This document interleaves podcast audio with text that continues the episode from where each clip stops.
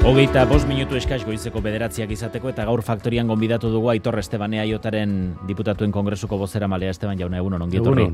Martxoaren irugarrena da gaur, egun seinalatua batez ere bai. gazteizen, eh, hango ekitaldietatik arago, aurten martxoaren iruko memorialenen afera dago maiganean, mm. eta memorial horren patronatuan fundazio horretan Espainiako gobernuak azkenengo aste hauetan eskaria egindu sartzeko. Egoki iruditzen zaizu, sartzea?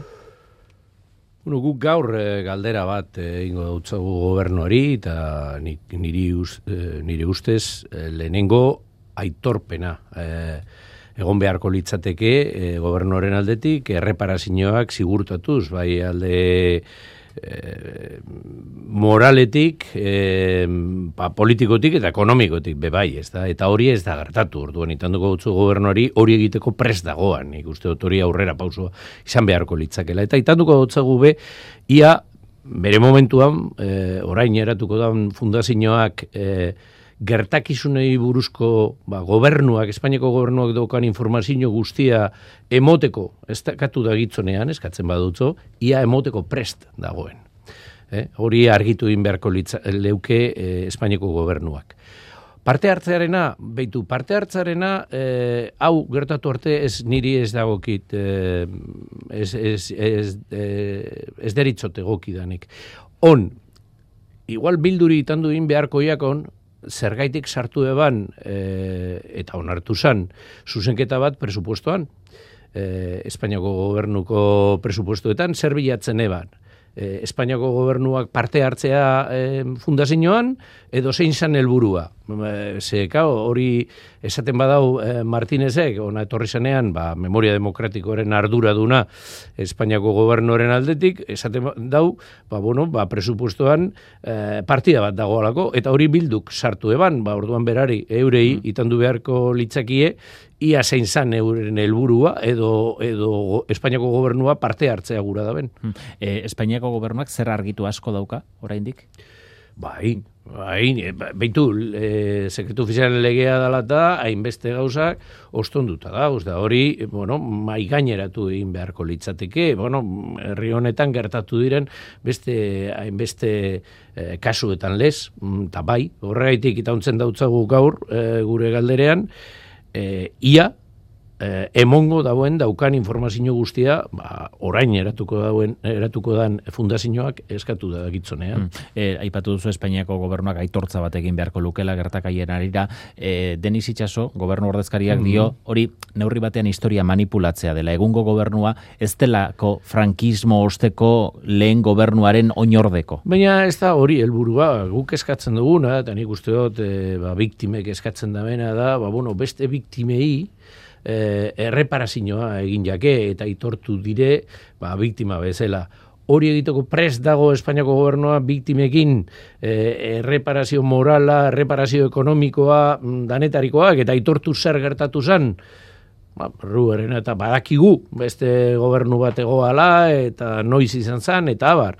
Baina hori egiteko, aitorpen hori egiteko prest dago Espainiako gobernua hori da argitxuen beharko leukena.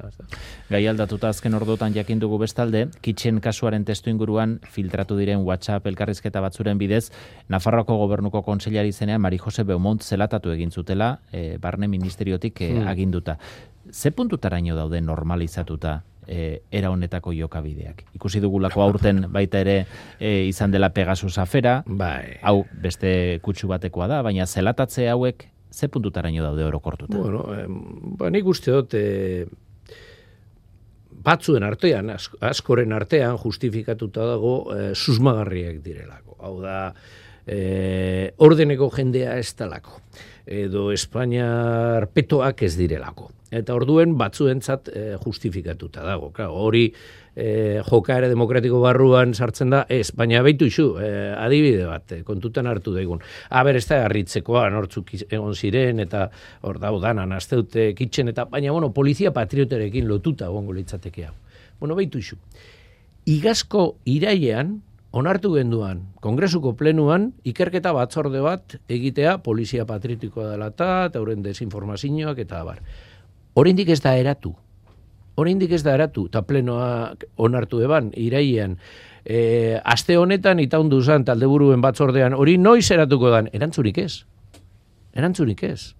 Bueno, ba, holan, holan da gauzak, eh? niri onarte zina iruditzen ja, eta Nafarroan be gertatu dana, baina, bueno, enaz, enaz harritzen. Hmm. E, ekin bideren bat abiatuko duzu kongresuan honen arira? Ba, ba, bueno, hau aztertu egin beharko li, e, da, eta eta ikusi, baina behitu izu, eske ikerketa bat zorde honekin, orain e, esan dautzu danaregin, bueno, bidea zabalik egongo litzateke, zerretik ez da eratzen. Mhm. Zer gaitik ez daratzen. E, azken egunotan bestalde izpidea jarri du, berriz ere Euskadiko Justizia Hauzitegi Nagusiak balio gabe jo duela lan eskaintza publiko bat, kasuntan e, do, Gipuzkoako aldundiaren bai. baitako fundazio batena, Euskara eskakizunagatik. E, hauzian aditu direnak kuartarazpena egin dute, sententzia honetan argudiaturikoak aurrekari arriskutsua jarri duela. Hizkuntza eskubideak babesteko eta hizkuntza normalizaziorako e, urratxauek emateko badago lege aldetik eta agian kongresutik egin daiteken zerbait, blindajeren bat egin daiteke. Beitu hemen larriena, nire ustez eta ez da sententzi bakarra, hau behar bada larriena da, baina gogoratu zu ez, esate, esate baterako eh, arkaute gehineban eh, udal poliziarako goltza bat, eta hor, e, ba, bueno, ba, perfile, per, udaletan eskatzen ziren perfilei erantzuteko, eta bar, da hori, bota eben e, epaitegie gogoratuko dozue, e, gazteizko epaie batek esan ebala, laudioko kausu bet, e, perfile ezin da jarri, ze ikasteko e, boskarren hizkuntzarik zaiena da euskera mundu mailan. Ergelkeriak, ez da? On e, irungo udal poliziaren beste kasu bat, orain sententzia, hau badator, badagoz gauza batzuk, baina zer da agerri Euskal legea aldatu da? Ez. Aspalditik daukogu. Martxan egoan, eta ondo aplikatzen zen. Baina orain, badirudi, bueno, ba, jurisprudentzia aldatu indala. Garo, mm, eta irugarren artikulo orain eh, aipatzen dana konstituzioarena, bai, dano bardintasun... Eh, bardintasunean e, ba, orkestu gaitekez postuetara eta bar, baina legearen arabera esaten da konstituzioan be, be bai. Claro, hau bigarren parte hau ez da kontutan hartzen. Inkonstituzionala da Euskal Legea ez, errekurritu zen bere momentuan eta badago zer dan e, bueno, konstituzionalena eta, eta zer ez. Zer gertatzen ari da orain? Bueno, ba, jurisprudentziaren aldaketa bat, badirudi e, bueno, ba, ba, Euskal epaie batzuk ez datozela gizarte honen gehiangorekin bat. Eta, bueno, ba, ba, ba hemena arrisku bat daukogu. Ba, karo, e, zuk dinozu blindaje bat, ba, aztertu inbiarko da, zer egin daiteken, ba, karo, interpretazioa, konstituzio interpretazioa, hain zabala bada, ba, orduan, ez dago hemen jartzeko blindajerik, hmm. ez ebez. E, izkuntza politikei dagokionez, neurri batean autogobernua ez du honek urratzen? Nik uste dut, e, bai, e, eta hemen e, badago, badago, borondate deliberatu bet, hemen e, zangeinke, bueno, lehen negozen muga batzuk, edo akordio batzuk, akordio politiko batzuk, bueno, batzuk erabagi da bela apurtzea. Eta gero ba, ikusi egin behar dugu, nortzuk diran txostengileak, eta abar, da ez da, lehenengo sententzia, ba, da, tos beste, e, igual garrantzik itxagokoak, e, nosbenkakoak, ba, ba, da, tos beste sententzi batzuk gertatu egin dire. E, neure ustez oso larrea da autogobernu mailan eta ba, azken baten gure gizarte bezala, eta gure nortasun, na, mantentzeko, e, ba, bueno, bermeak apurtzen direlako. E, autogobernua eguneratzeko aukerari buruz, azken asteotan, zuen alderditik e, buruzagi desberdinek aipatu duzue, unea iris daitekeela. Eta horretarako giro politikoa sortu behar dela, e, hainbat adierazpen entzun dugu. Noiz sorliteke giro politiko? Bueno, ba, giro politikoa ez da sortzen momentu batetik bestera. Honen beharra, mm, ba, begi aurrean jarri behar da, e, eta ez e, e, orain eta hemen eta modu honetan ez giroa sortuz zeo zer egin behar da, hau konpondu egin behar da, antolatu behar da, azkeneko sententziak dira lata, e, euskararen eta aipatu egin dauztazu, baina e, Kataluniarekin lotutako hainbat sententziak, azken baten estatutoen egitura, mugidu dabe, mm, oinarri barik itxi dabe. Da, orduan, e, segurtasun bako e, eremu baten mugitzen gara. Bueno, hori aldatu in behar da, eta badagoz, eskaera batzuk, konkretu batzuk, bai Kataluniatik, bai Euskaditik, ba, bueno, horreri e, erantzuna emon beharriako erantzun erren beharraren e, giroa sortu egin behar da. Hori zer da, ba, bueno, errepikatuz, insistituz, eta bar, baina e, ez, ez daigun pentsatu momentu batetik bestera gertauko da, nik.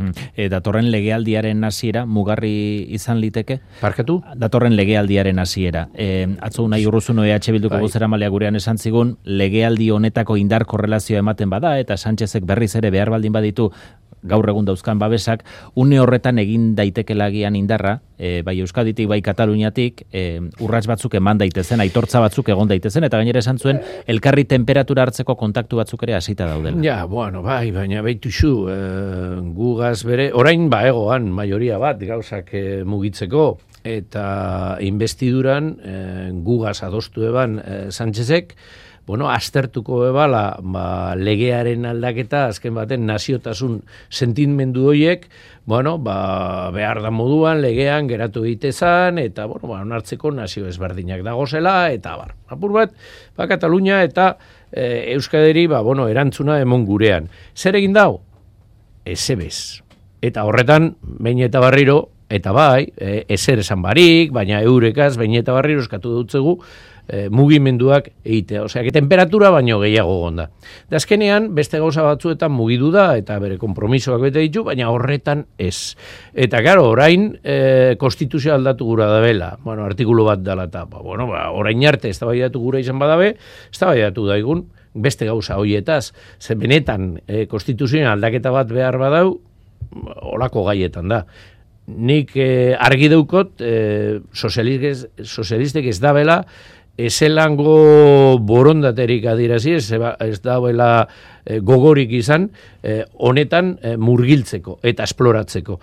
E, eta baegoan, baegoan gehiengo bat mm, gauzak aurrera ateratzeko. Baina ez padu agindutako egin, eta horrek ondoriorik espaldin badauka berarentzat neurri batean, aurrerago berriz ere ez betetzeko ez dago oinarria jarrita. Ba, no, e, ikusik beharko dugu, urrengoan, e, urrengo legislaturan zer gertatzen da, baina hau ez da, ba, urrengo legislaturan gertauko da, hau, zai, adi egon behar da beti. Momentu guztietan. Eta aprobetsatu gertatzen diren zirrikitu guztiak. Baina, egun bat jartzea, edo urtea jartzea, de legislatura bat jartzea, adi egon behar da, eta orain e, konstituzioa aldatu gora bela, bueno, ba, plazaratuko dugu.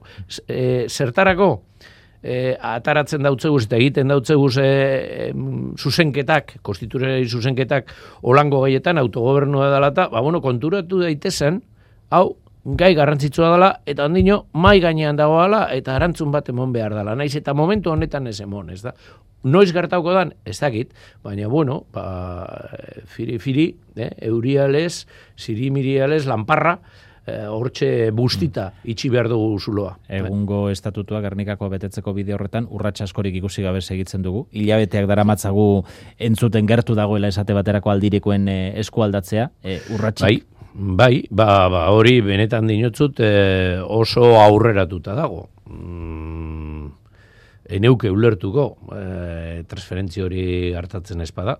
Ze egia esan horren inguruko bueno, detaileak esango genke esan genke mugak ze mugetan e, eta ze edukietan gauzatuko zan e, transferentzia guztiz adostuta egoan, ez egoan adostuta bai, e, zea, e, kupoan e, zenbatekoa izango zen, baina bueno, horretaz ba, ni badakit nahiko bueno, urbilketa batzuk egon direla, on, ez dakit orain ministerioan izandako aldaketekin, pertsona batzuk aldatu direlako eta bar, eh, Espainiako gobernuak bardin jarraitzen dauen edo horrek suposatzen dauen beste jarrera bat eh, transferentzia dalata, ba, bueno, ikusi beharko dugu. Beldur zara atzeratu daiteken horregatik? nik ez da gitxo horregaiti, baina guzti zarrituten hau, e, orain arte gertatu ez talako. E, gauzak hain,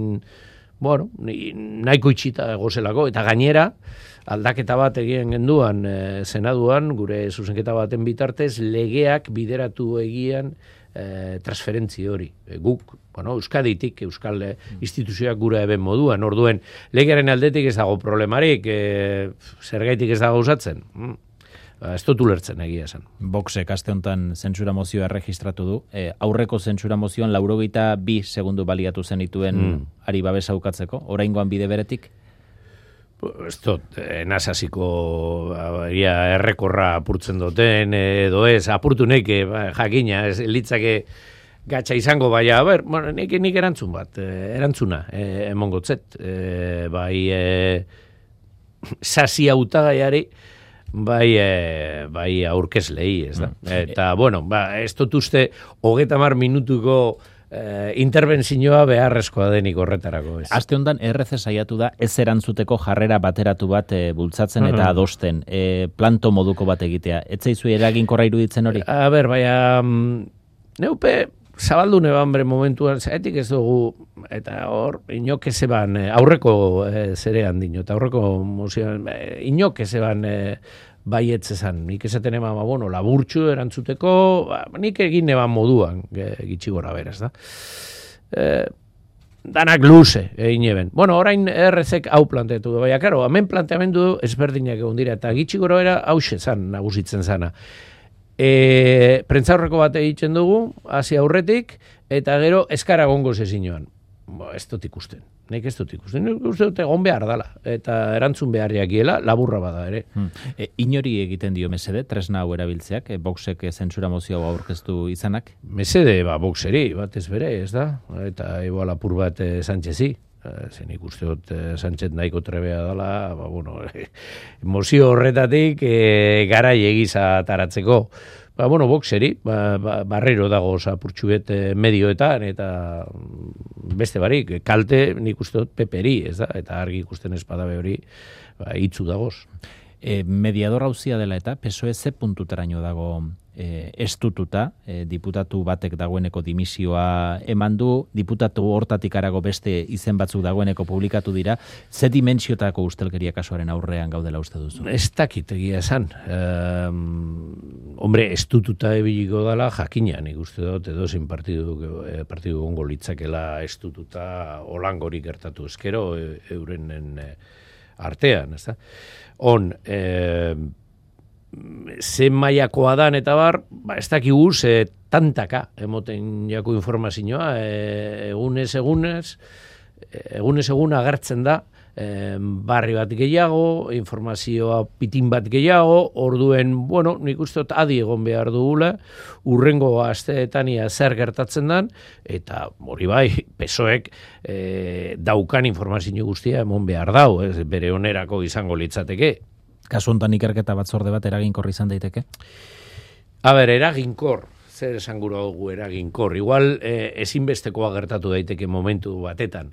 Oin eraginkorra ikerketa batzordeak normalean ez dire izaten. Zegaitik, eh, judize badago, hau da, epaipean badago eh, kasue, eh, lehenengo, mm, e, e, e, zera, epaileak ez dautzu emoten informaziorik, subjudize dago alako, eta ordua zukain bat informazio eskatu aldozu, baina ez dautzu emongo, eta gainera, konparezenteak esan, da, esan lehikie, ba, horre, zera, ez dut erantzungo, ba, bueno, paiketan nago alako, eta orduen hemen erantzunik ez dut emoten. Da, horrez dago zer eginik. Eta gainera, medio gitxi dauka, medio gitxi dauka, ezebez, e, parlamentuak benetako ikerketa bat egiteko, orduen eraginkorrena da, e, epaitegia, e, zalantzabarik, on, momentu baten, igual, egin beharko litzateke, baina e, momentu hori heldu da, ba, ez dakit, nik uste dut danak egon behar garela, zai, ia zain dan, zein dan, e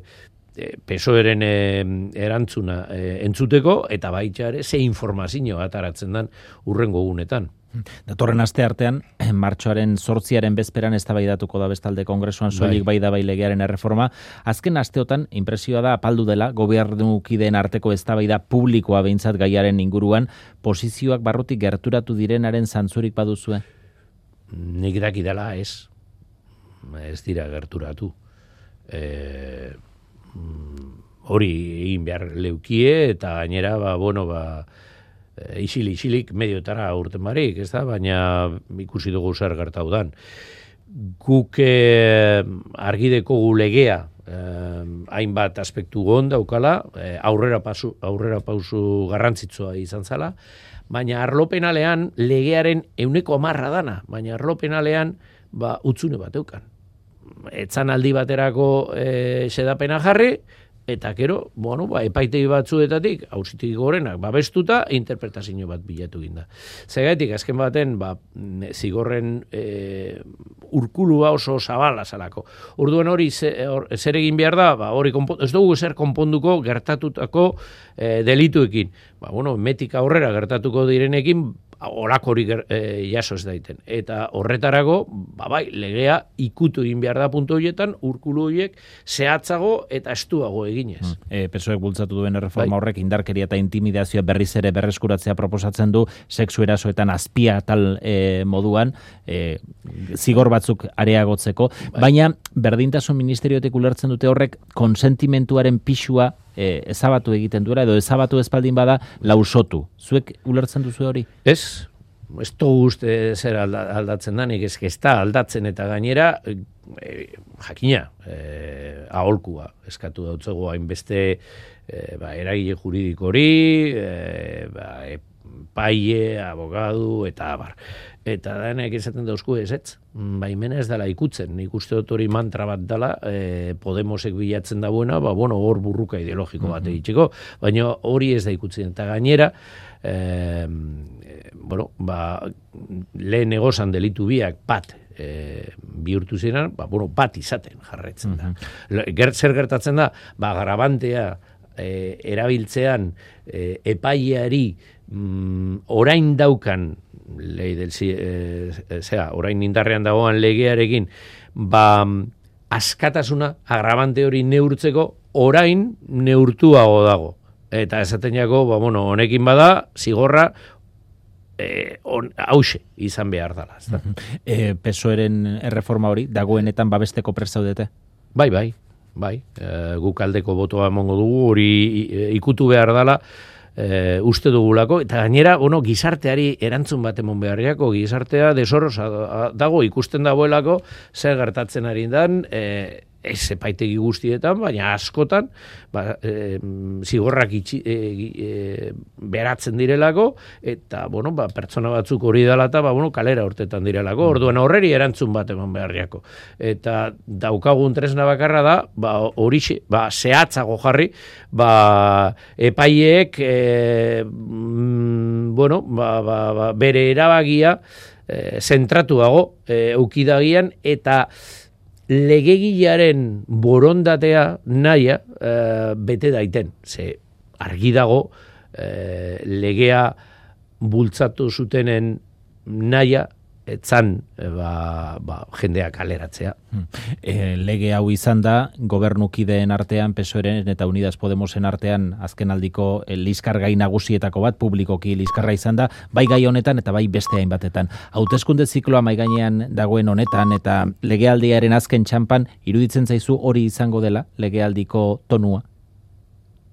Mm.